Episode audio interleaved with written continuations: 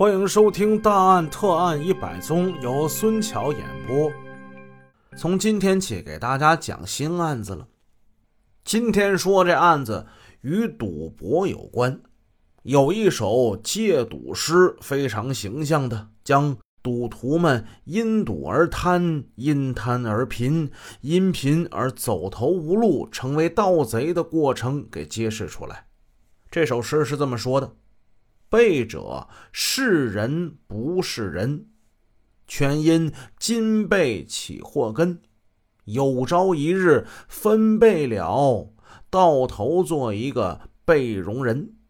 此诗初看起来似乎难以明了，仔细琢磨，你就会发现，原来这是一首劝人戒赌的猜字诗。这四句话呢，分别用四个与金钱有关的字给拆开。贝呀，古代，呃，不是用贝壳做过货币单位吗？在秦始皇统一货币之前，各国的货币各式各样啊，有刀币呀，有贝币呀。后来秦统一六国，统一了度量衡，统一了货币，但是在古文的文献之中呢，也多处还是用贝来代指钱。像我们刚才说的这戒赌诗第一句“贝者是人不是人”。背者加起来，这不就念一个赌字吗？背跟者加起来念个赌字，全因金背起祸根。金背啊，今天的金在上面，下面加一个背，念什么呢？念个贪字，是吧？有朝一日分贝了，分贝上面一个分，底下一个贝，这念贫穷的贫字。到头做个背容人啊，左边是背，右边是容，这念啥呀？就念个贼字。这诗做的好啊，分别拆的是赌、贪、贫、贼，这可不能变顺序啊，这个顺序啊非常重要。也就是说，赌博是因为心中贪念而起，赌场从来就是十赌九输。因为赌博而导致倾家荡产、家破人亡者是大有人在。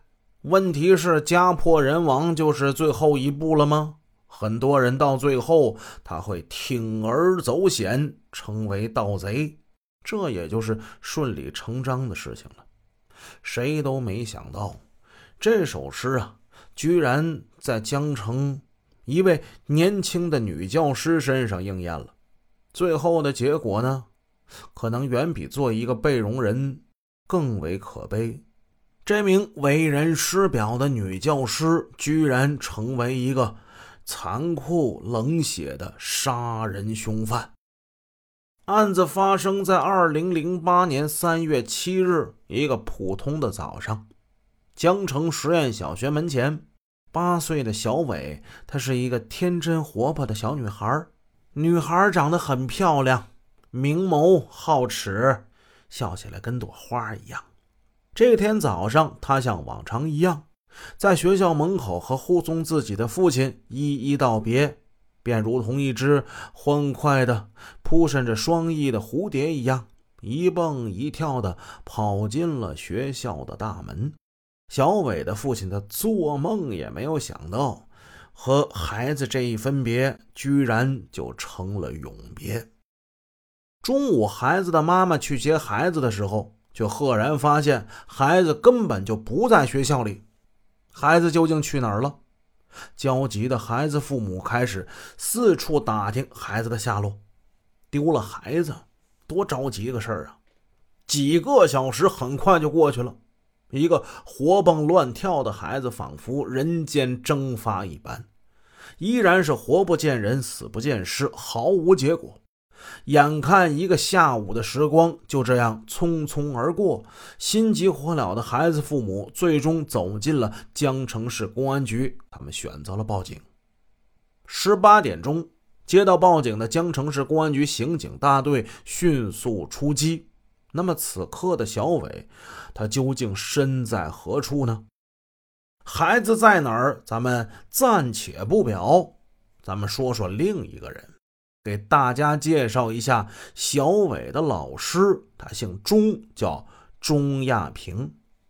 钟亚平又名钟平，一九七九年八月一日生人，汉族，大专文化，江城实验小学的教师。钟老师时年不到三十岁，瓜子脸，单眼皮儿，白皙的皮肤，眼睛清澈有神，微翘的鼻翼，丰韵的嘴唇，洁白的牙齿，一头长发扎在脑后。应该说，他正是事业初成、风华正茂的年纪。本来皮肤长得就白，加之他还特别喜欢穿红色的上衣，下身穿着天蓝色的修身牛仔裤，两相搭配更显得他富有年轻人的朝气。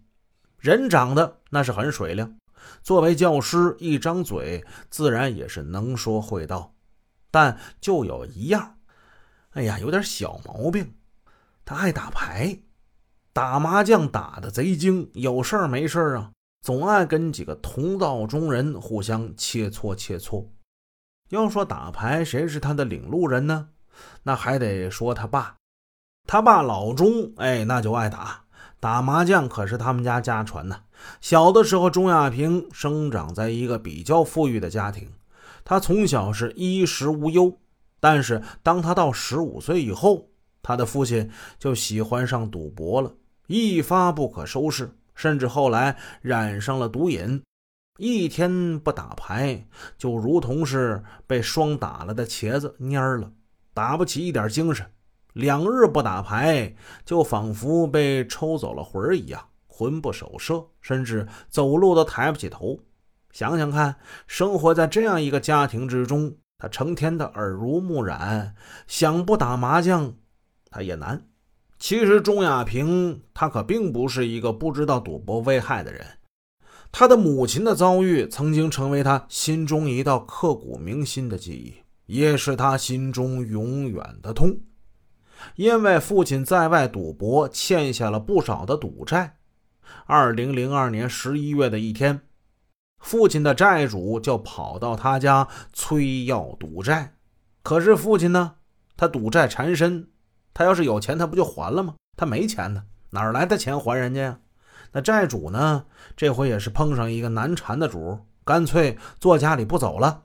我告诉你们娘俩啊，别给我扯没用的，把人给我找出来啊！赌场无父子，我亲爹欠我赌债，我都得管他要。咱们就是普通朋友啊，都欠了多长时间了？少他妈装蒜，痛快点！钟亚平的母亲又恨。又急又怕，就在那一刹那，他一下子倒在地上。根据医生的诊断，母亲那是突发性的脑溢血，她住进了医院。本集已播讲完毕，感谢您的收听，下集见。